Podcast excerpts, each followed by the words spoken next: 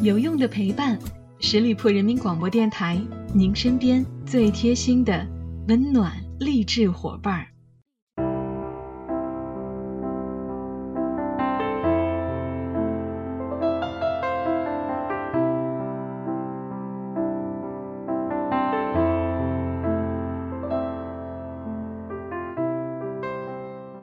有用的陪伴，十里铺人民广播电台，您身边最贴心的温暖励志伙伴。亲爱的朋友们，这里是小五的名人风范。上周节目没和大家见面，呃，由于身体抱恙，准确来说是重感冒了，扁桃体发炎，一直到现在还没痊愈。你们也听出来了，鼻音还很重，还要请大家见谅，多多包涵啊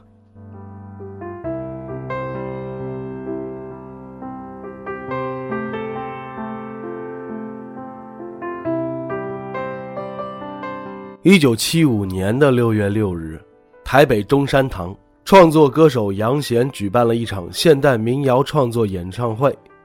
唱完一系列舒缓的英文歌之后，杨贤演唱了余光中的诗作《弦寄璎珞》，生发于台湾的中国现代民歌运动由此开始了。不久，杨贤出版唱片《中国现代民歌集》。以星火燎原之势俘获了一大批音乐爱好者的心，台湾从此进入了校园民歌时代，无数的青年人抄起一把旧吉他，开始吟唱岁月的忧愁，而在此旋风当中，有个非常不起眼的年轻人将在十年后脱颖而出，深刻影响到整个华语乐坛。这个年轻人，就是李宗盛。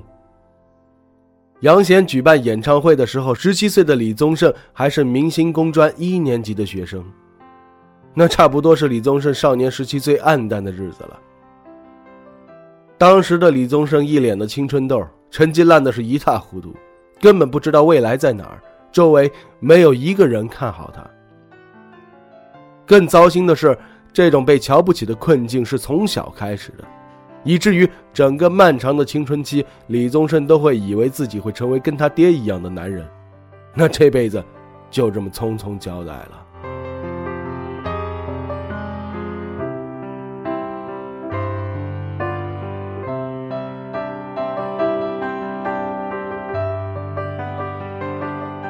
李宗盛的父亲是台北一家瓦斯行的老板，母亲是中学教师。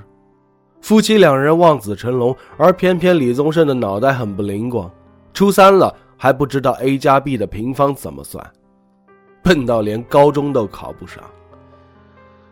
老师的孩子考不上高中，说出去都是个笑话。有人给他的妈妈推荐了个补习班，说保准能考上。送李宗盛去了，听了十个月，几乎天天挨打。在那个升学为王的环境里边，老师都很粗暴。打起学生来，都直接用饭瓢照脸呼过去。而更叫人受伤的是，转年考试班上就俩孩子落榜，一个据说有点轻微的智障，另外一个就是李宗盛。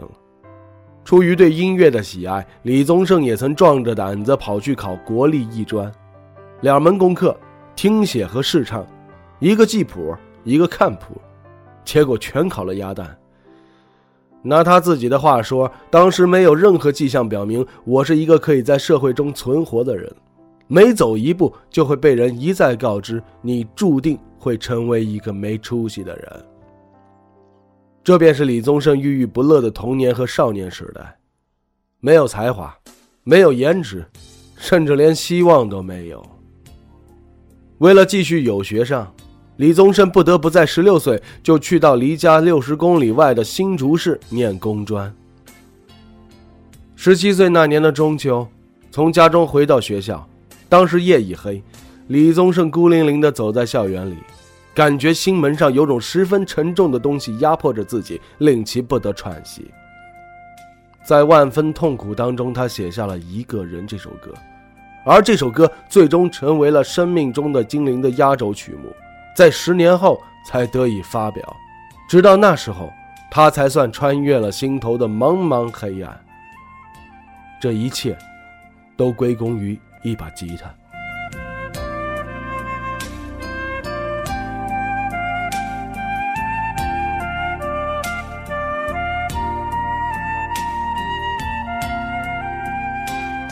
念工专的李宗盛依然是笨的无可救药。读到第五年，同学都毕业了，他才修了五十个学分，欠了学校两百个学分。无可奈何，只好继续闷头念下去。可想而知，无论哪个父母听到这个消息，恐怕都觉得这孩子是没救了。当时的台湾北投地区民间音乐丰盛，布袋戏、歌仔戏天天都演，李宗盛也爱看。当时跟他一样爱看的，还有个比他大两岁的叫做陈明章的邻家孩子。陈明章的家里边有把吉他，日日弦音，很让十四岁的李宗盛羡慕，没事就跑去学，两三下就通了。后来李宗盛念叨：“真不敢相信，如果我没遇到陈明章，没有拿起吉他，我的人生会是怎样？那时候我没朋友，没女孩喜欢，整天就抱着一把吉他。”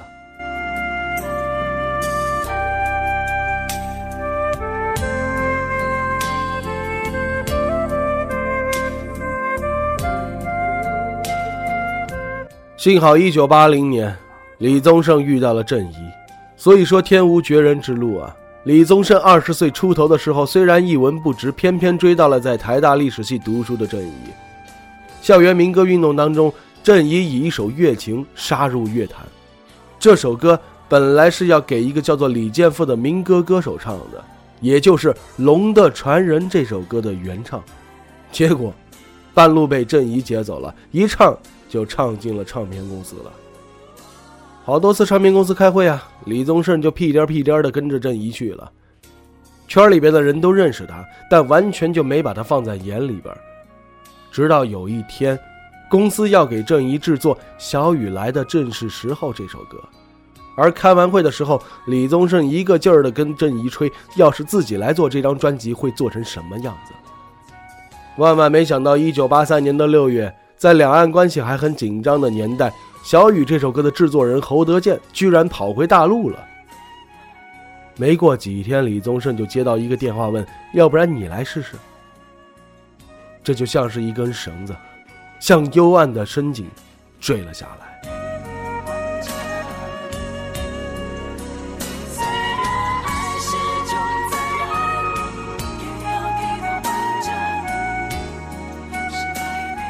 一九八二年。小雨一曲蝉联了台湾综艺一百十三周冠军之久，专辑更是一路畅销，女友郑怡一炮而红了。在郑怡的一次演出当中，二十四岁的李宗盛站在幕后，看到女友接受万众欢呼的场面，整个人都呆掉了。当时李宗盛就下定决心了，不做歌手，不当明星，而是做一个幕后，用音乐把那些拥有漂亮嗓音的人送上舞台。会更有成就感。如果说小雨是李宗盛的入行之作，那么接下来他帮张艾嘉制作的《忙与忙》，算是彻底站稳了脚跟。一九八五年，李宗盛和张艾嘉合作出演《最想念的季节》，随后帮张艾嘉制作唱片。要知道，张艾嘉上一张唱片的制作不是别人，而是帮他写《童年》的大名鼎鼎的。罗大佑，教父级的人物啊！而且这是李宗盛加入滚石的第一张唱片，如果要是搞砸了，后面的路就不好走了。结果呢，在日后评选的台湾百家专辑当中，《忙与忙》排名第十九位，并且开启了台湾概念专辑之风，让所有的歌曲为一个主题、一个歌手的灵魂服务，宛如一部有声电影。专辑一发行。李宗盛就被滚石列作了王牌。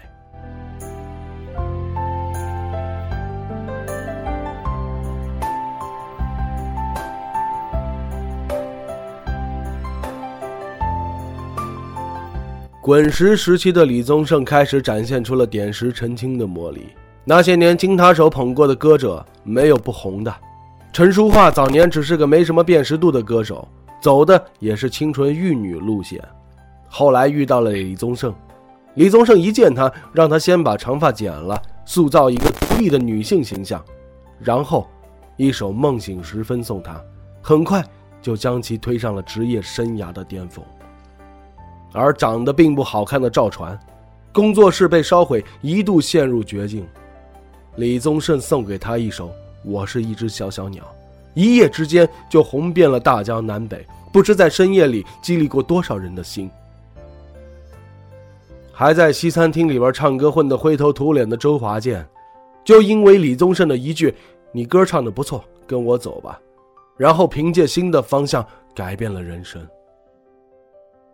十八岁的时候并不显得鹤立鸡群的梁静茹，只因为李宗盛的一双慧眼，就辗转到台湾唱出《爱恋》的勇气。那个年代，每个经李宗盛捧红的歌手都会留下那么一两首金曲。如果说罗大佑的作品是台湾社会的手术刀，那么李宗盛就是一双能够看到凡人心底最深处的眼睛。他用最简单、直白、一点儿也不花哨的词作，揭示着芸芸众生在红尘中打滚时遇到的那些期待与幻灭、伤感与悔恨。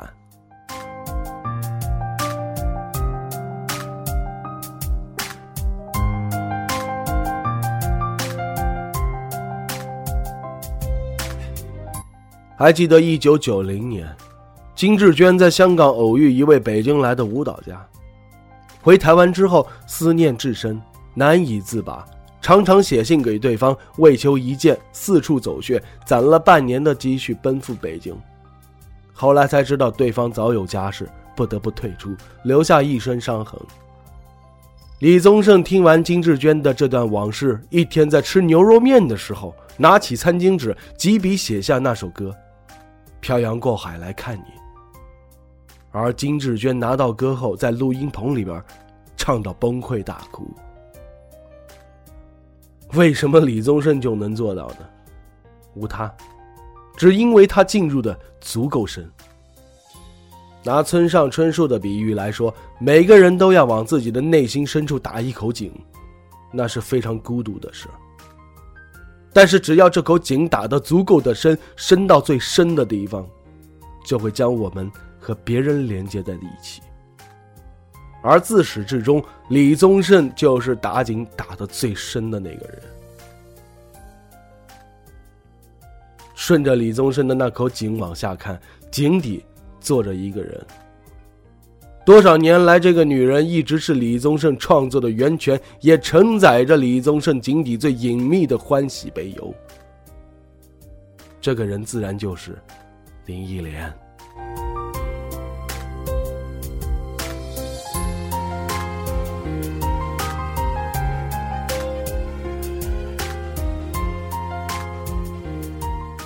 一九九零年到一九九四年之间，正是李宗盛的创作巅峰。赵传、陈淑桦、周华健、张信哲、张艾嘉，一大批的当红歌手等着他写歌，精力上可谓是极限透支。而早年不被人看好的经历，让李宗盛背负着无比巨大的心理压力，在滚石的那两年，几乎像个机器人一样运转。终于在一九九四年，他选择了逃离。一九九五年。林忆莲发行加入滚石的首张专辑，其中一首《为你我受冷风吹》，据说就是李宗盛的亲身体验。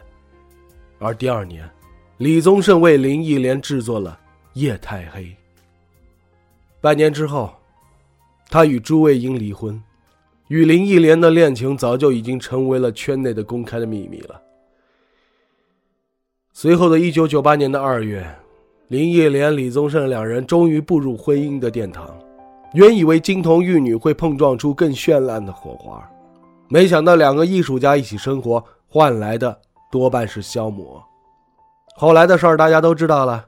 二零零四年的七月份，李宗盛、林忆莲两人先后发表离婚声明，和写给前妻朱卫英自传的序言一样，李宗盛引用了《领悟》这首歌里边的那句话：“我们的爱若是错误。”愿你我没有白白受苦。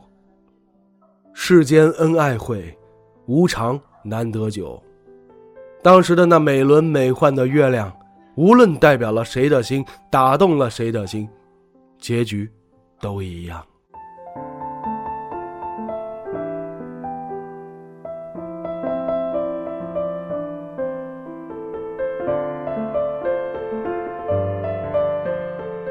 一九九二年，李宗盛写歌对林忆莲说：“往事不要再提，人生已多风雨。”待到二零一一年，在人生经历十九个风雨春秋之后，他对自己说：“该舍的舍不得，只顾着跟往事瞎扯。”可见，从小李到老李的那些岁月里边，李宗盛到底是没能释怀啊。二零一四年的台北演唱会通过大屏幕，李宗盛再一次的与林忆莲唱起了《当爱已成往事》，唱到爱情它是个难题的时候，忽然哽咽了，用手捂住了嘴。事后记者问起来，李大哥说那不是哽咽。是因为上台之前吃的太饱，打嗝了。你看，都快六十岁的人了，还要骗自己。法国作家莱昂·布洛伊曾写过：“人们心中有着尚不存在的地方，痛苦会进入那些地方，使之能够存在。而不同的是，有人痛苦进入的门槛高，有人痛苦进入的门槛低。”有人的痛苦进入了，稀薄如烟云；有人的痛苦进去了，绵延如山丘。很不幸，李宗盛就是后者，痛苦是他，京剧才是他，这恐怕就是大师的宿命吧。好了，亲爱的听友们，感谢大家收听今天的名人风范，我是小五。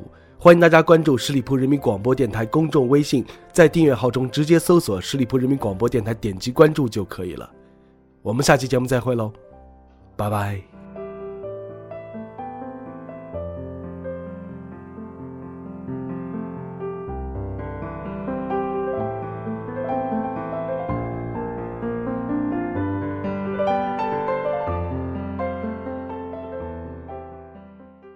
本期节目由十里铺人民广播电台制作播出。了解更多的资讯，请关注十里铺人民广播电台的公众微信和新浪、腾讯的官方微博。感谢收听，我们明天再见。